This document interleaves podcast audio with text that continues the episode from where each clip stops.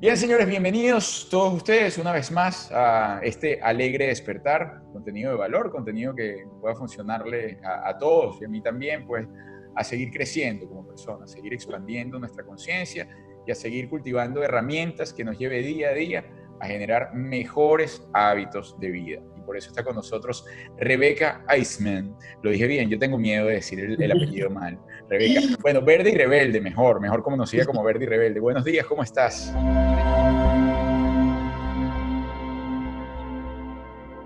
Buenos días, Arturo.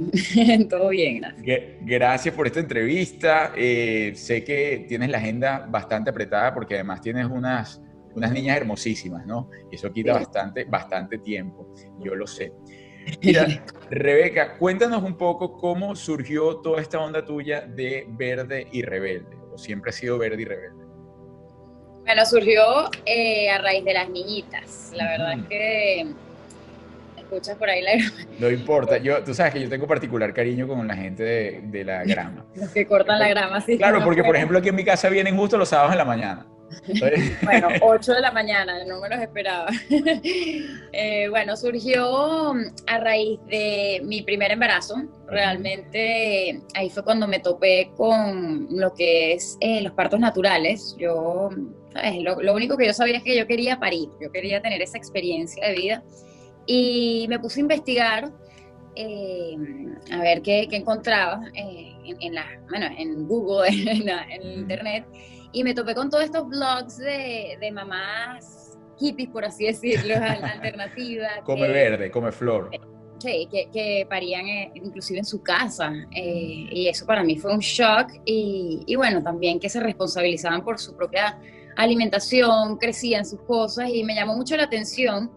Eh, pero fue después de mi parto que yo dije, wow, yo tengo que alimentar a, a mi hija y tengo que enseñarle a comer. La verdad es que yo yo no sé, yo no, yo no sé comer, yo, yo siempre pensaba, bueno, o es dieta o como normal. Entonces tenía también bastantes desórdenes alimenticios eh, creciendo hasta el momento de mi embarazo que me di cuenta, ya, ya, ya mi meta no es bajar de peso, mi meta es salud, es nutrir a esta niña eh, para, para que crezca lo mejor posible y darle esas herramientas.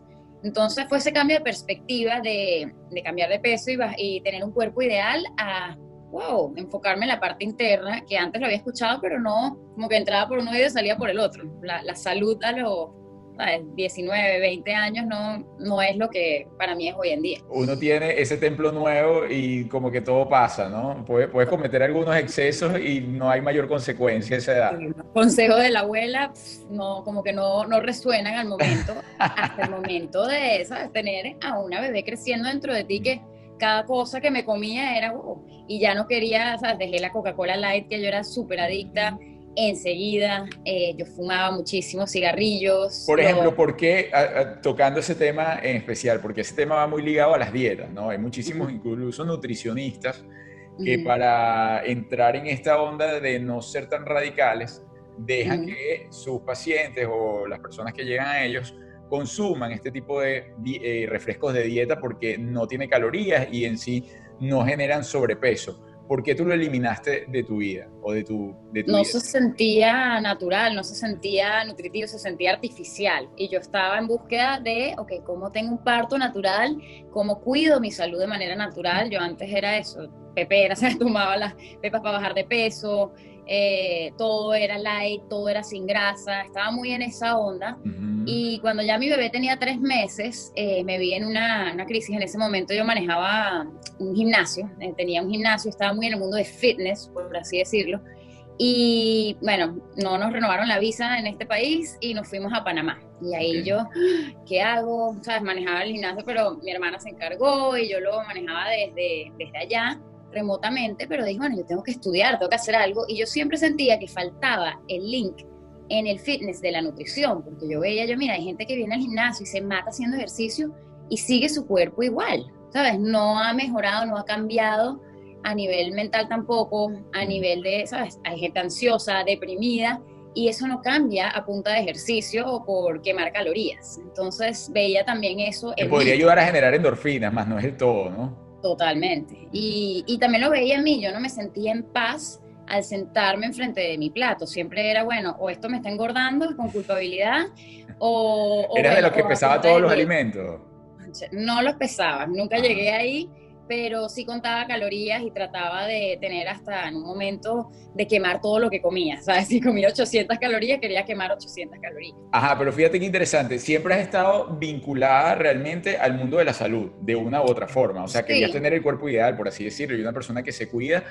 Eh, pues está todo el tiempo atenta a qué es lo que debe o no debe consumir porque se da cuenta que le está causando daño pero llegó un momento que dijiste, sabes que necesito eliminar todo esto porque quiero ser mucho más natural. Ese fue tu, tu clic. Quiero, quiero tener salud, quiero tener paz a la hora de, de, comer y eso era lo que yo no tenía. Me había metido en el mundo de, de fitness, de, de, lo que yo pensaba que era salud en ese momento por el modelaje, porque entrené para el Miss Venezuela y entonces fue como algo muy superficial. esa dieta es terrible, ¿ah? Terrible, terrible. Y bueno, estuve entrenando y en tres meses bajé como 12 kilos.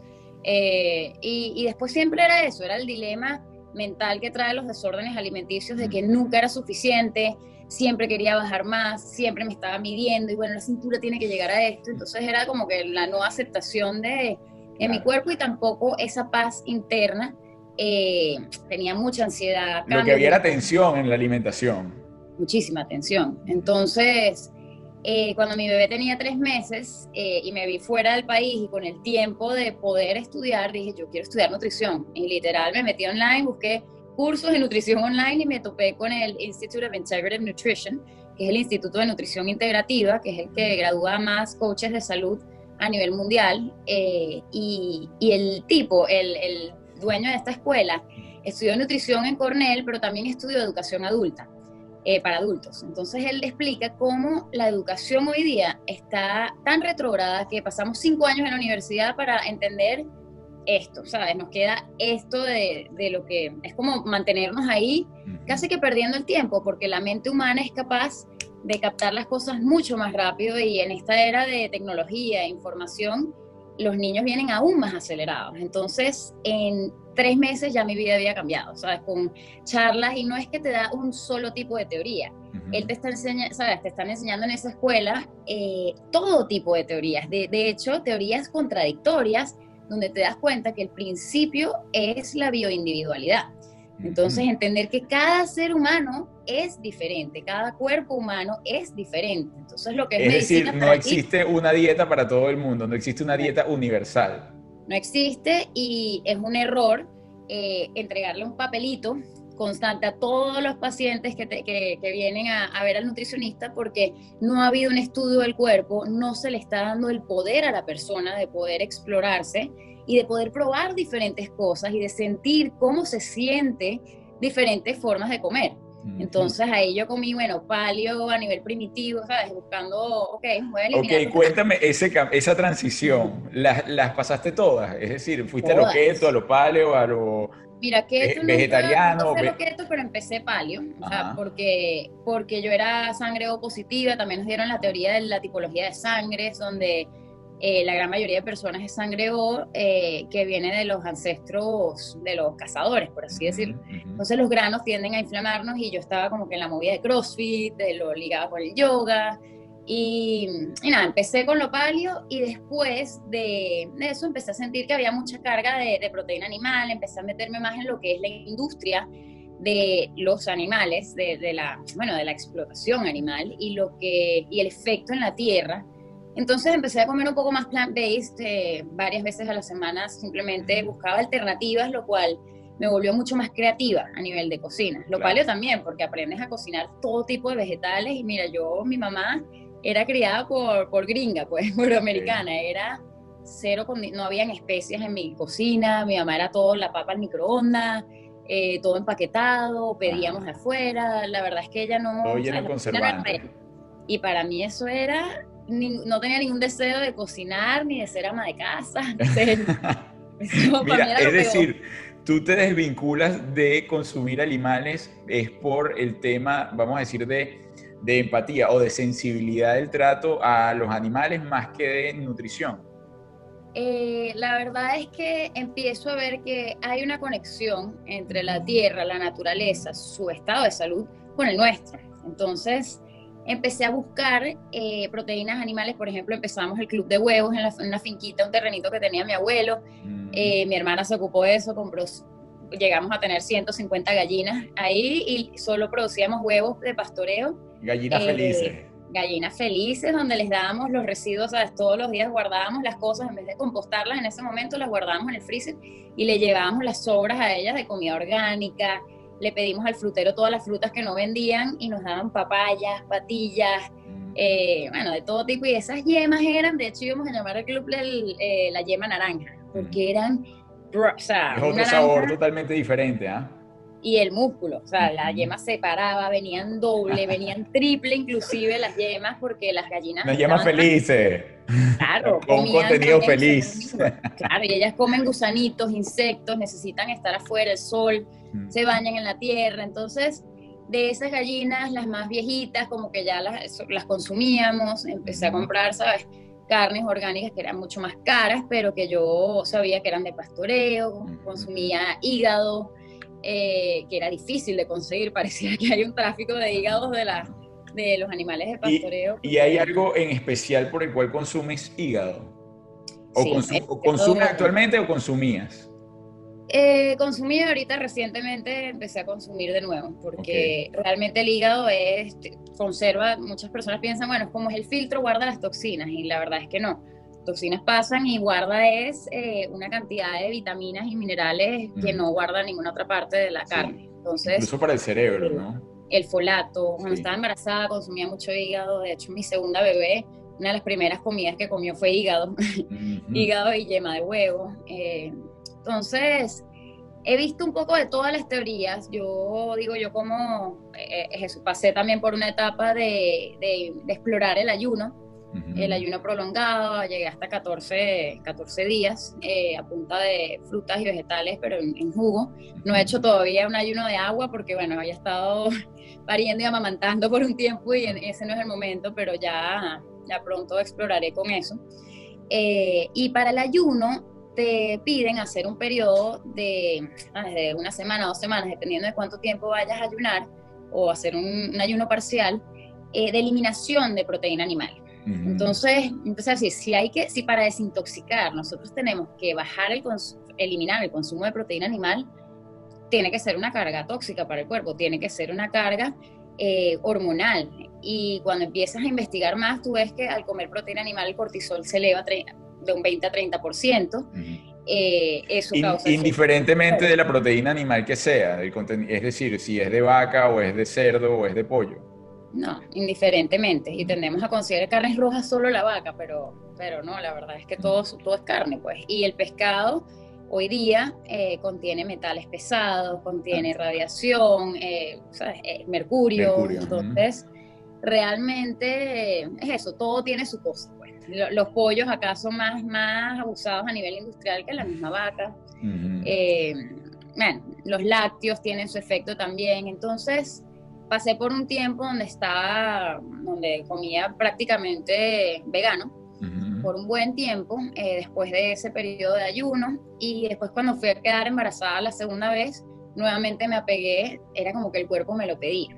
Entonces, yo creo mucho en la alimentación intuitiva, donde entendemos que el ser humano pasa por ciclos. No hay, eh, no hay una sola forma de comer para el resto de tu vida. Entonces, estar muy conectado a lo que tu cuerpo te está pidiendo, yo creo que es lo que determina eh, qué alimentación va a ser mejor para ti en ese momento. Y de hecho, todos los días nos despertamos distintos. Las mujeres, de hecho, mensualmente tenemos un ciclo del periodo y, dependiendo del estrés, dependiendo de lo que está ocurriendo en tu vida, la proteína animal puede ser medicinal también. Hay un espacio para que la proteína animal sea medicinal y te ayude a recobrar ciertas ciertas capacidades a nivel corporal, porque es el ciclo de la vida también. ¿sabes? Ciertos animales comen animales y nosotros somos animales al final. Es decir, consideras, yo te estoy entendiendo, pero a ver, que tú has pasado por todo esto, ¿Consideras que no necesariamente para llevar una vida saludable y desintoxicada necesitas eliminar el consumo de carnes?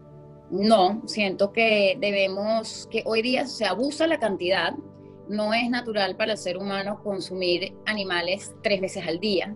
¿Por qué? Porque si fuésemos cazadores, eh, no tendríamos ni siquiera, no podríamos comer vaca en la mañana, ah. pollo en la, en la, tarde, de snack, unos, unos beef jerkies de noche, hígado a la plancha, o sea, no, no habría, sacaríamos de un animal el mayor provecho posible y, y lo repartiríamos y lo honraríamos como lo que es, eh, repartiendo cantidades pequeñas, porciones pequeñas a través de la semana o el mes. Con respeto, bien como lo estás diciendo.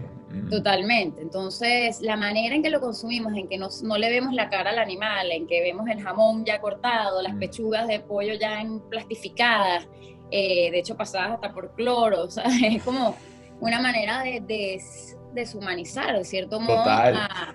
bueno, yo siempre cuento, el hijo de un amigo eh, que está muy conectado con la sensibilidad de los animales, dejó por, por, su mismo, por sus propios medios de consumir carnes, ¿no? pero él todavía ve la salchicha y los nuggets como que no. no, pues. sí, y le encanta, ah, yo quiero un perro caliente. Y la mamá dice, no le puedo decir que el perro caliente también. Porque me va a partir el corazón cuando sepa que se está comiendo el cerdo.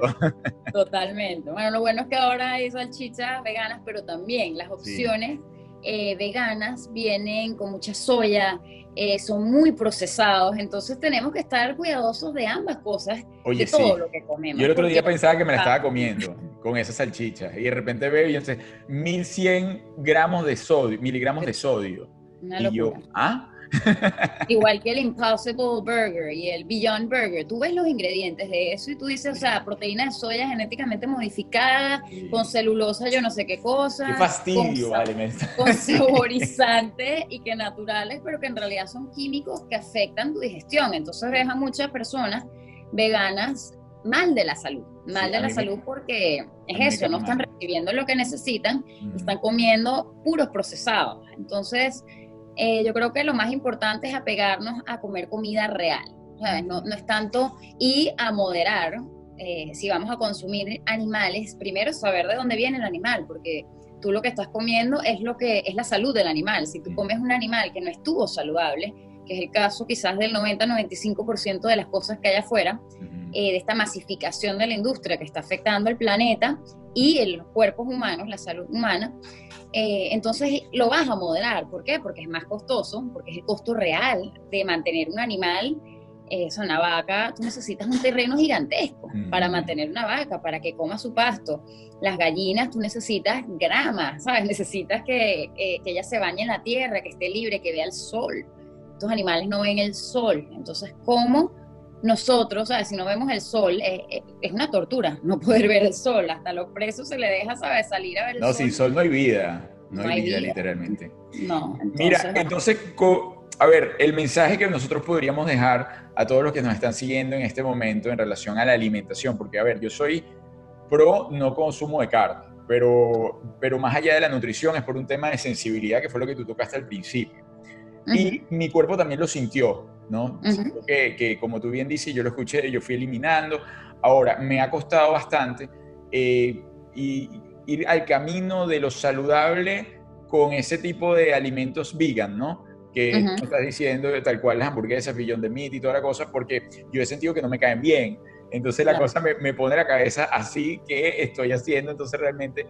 Sí, Pero las puedes hacer tú, o sea, yo hago hamburguesas de lentejas, de garbanzos en casa y que saben increíbles y divinas, pero es eso, hay que conocer lo que estamos comiendo. Y hay que tener el tiempo también y la disposición. Y tiempo, sí. ¿Tu, hija o tus hijas eh, tienen este tipo de alimentación eh, con carne o sin carne? Están basadas en plantas, ellas consumen más carne, el papá sigue una dieta palio, por así decirlo, y, y nosotros estamos divorciados, entonces ellas pasan un tiempo allá y acá, y también por eso yo empecé a, basarme mucho más en plantas, inclusive al llegar a ser eh, vegana, porque les quería dar a ellas ese balance. Entonces ya yo sabía que consumían carnes allá, eh, en Estados Unidos específicamente, la proteína animal no es la de Venezuela, no es la de Panamá, es masificada, súper industrializada, eh, la manera de matar a los animales es un desastre. Ah. Entonces, por ende, yo empecé a darle muchos alimentos más de plantas. Y ahorita es eso que yo pasé por, bueno, una etapa, no sé si supiste que en enero yo tuve un Te tema. sobre sí.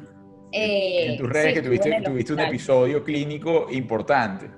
Sí, tuve, se llama síndrome de Lemierre, que es una, el eh, bajó a mis pulmones, entonces que yo lo ligo mucho con, con las emociones, o sea, al final los accidentes, las enfermedades eh, y las cosas que nos pueden pasar están muy ligadas a cómo está nuestro corazón.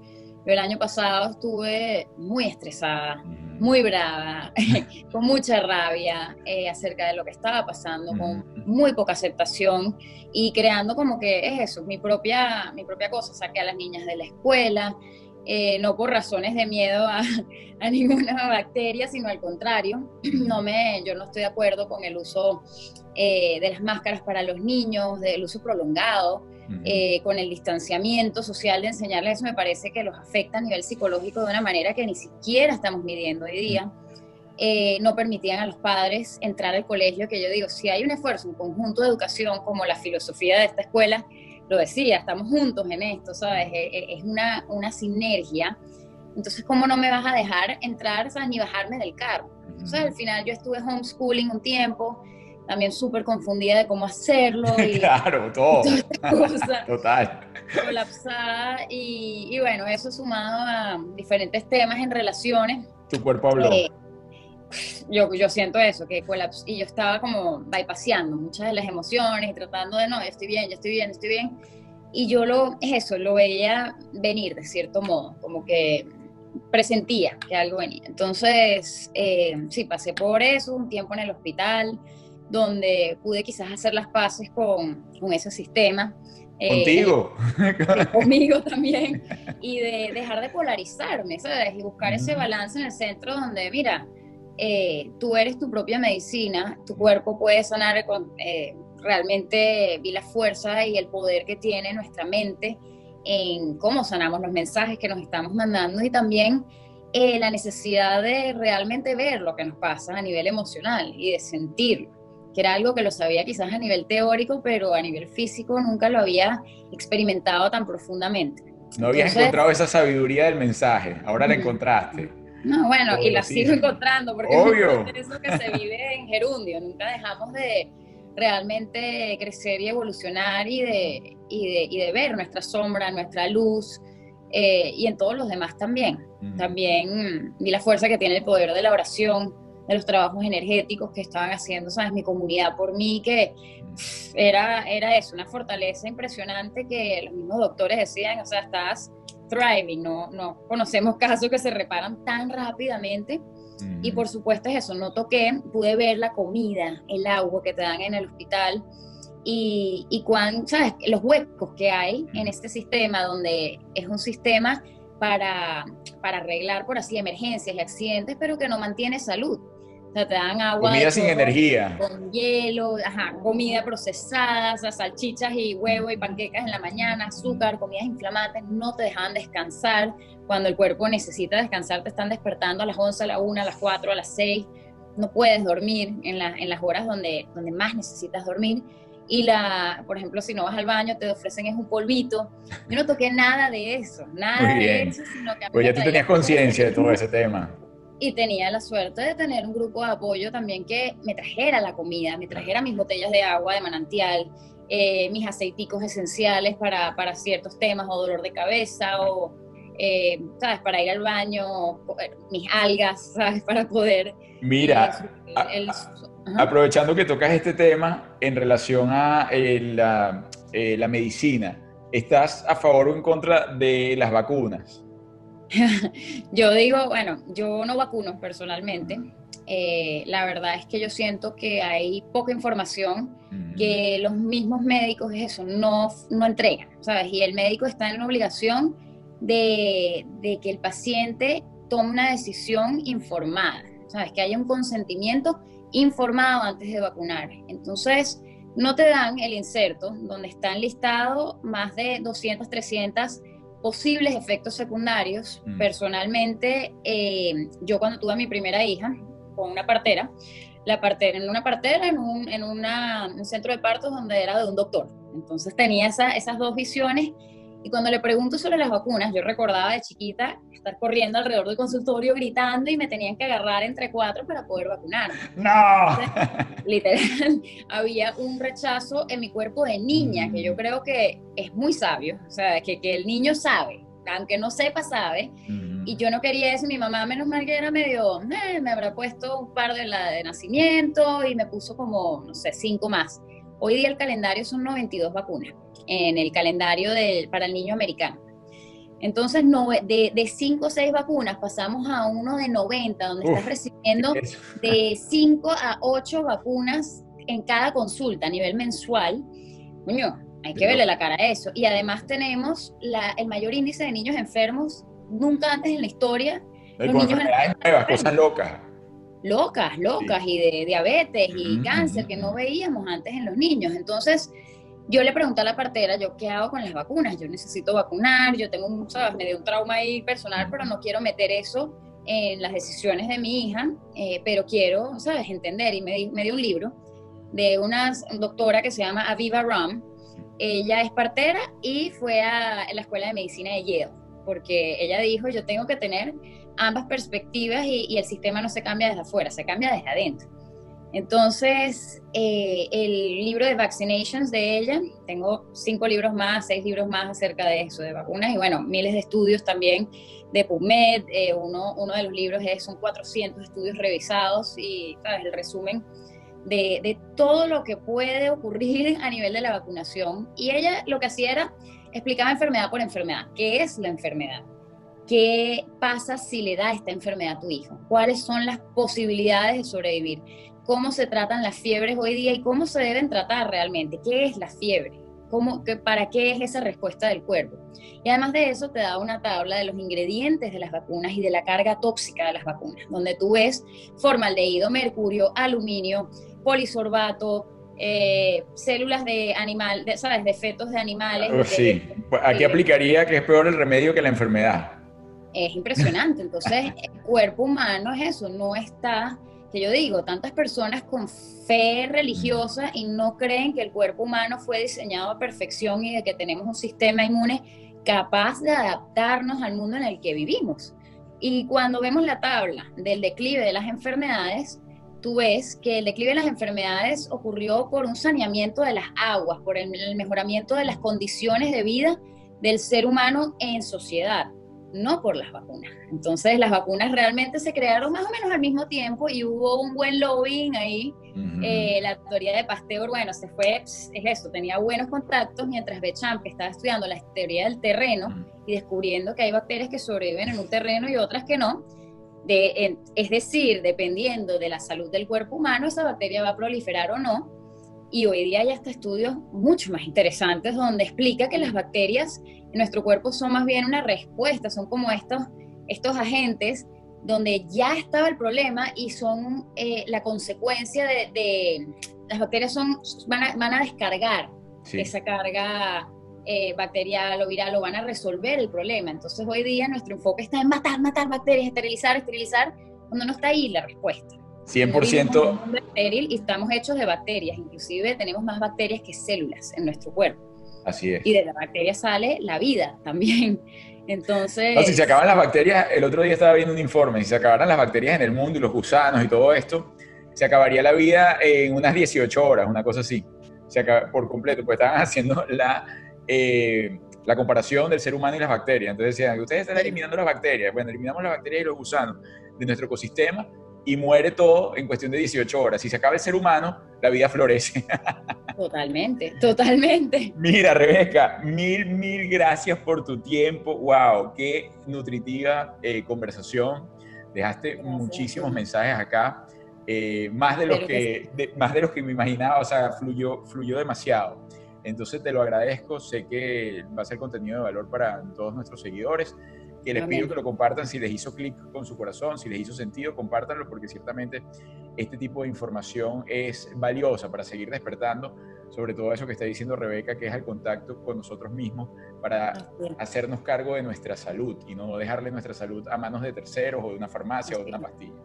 Así es, gracias Arturo por, por tenerme aquí, me encanta tener el espacio para para poder comunicar eh, estas cosas, porque es eso, somos eternos aprendices y, y realmente tenemos que seguir cuestionando y, de hecho cuestionar lo que nosotros pensamos como verdad constantemente. Sí. Gracias Rebeca, gracias, gracias, gracias, gracias a todos ustedes chicos por dejarnos acompañarlos una vez más. Les recuerdo suscribirse al canal, darle me gusta y por supuesto poner la campanita para que les eh, avise cada vez que subimos contenido. Que tengan un feliz y mágico, alegre despertar, actuando desde el amor y con conciencia. Bye bye.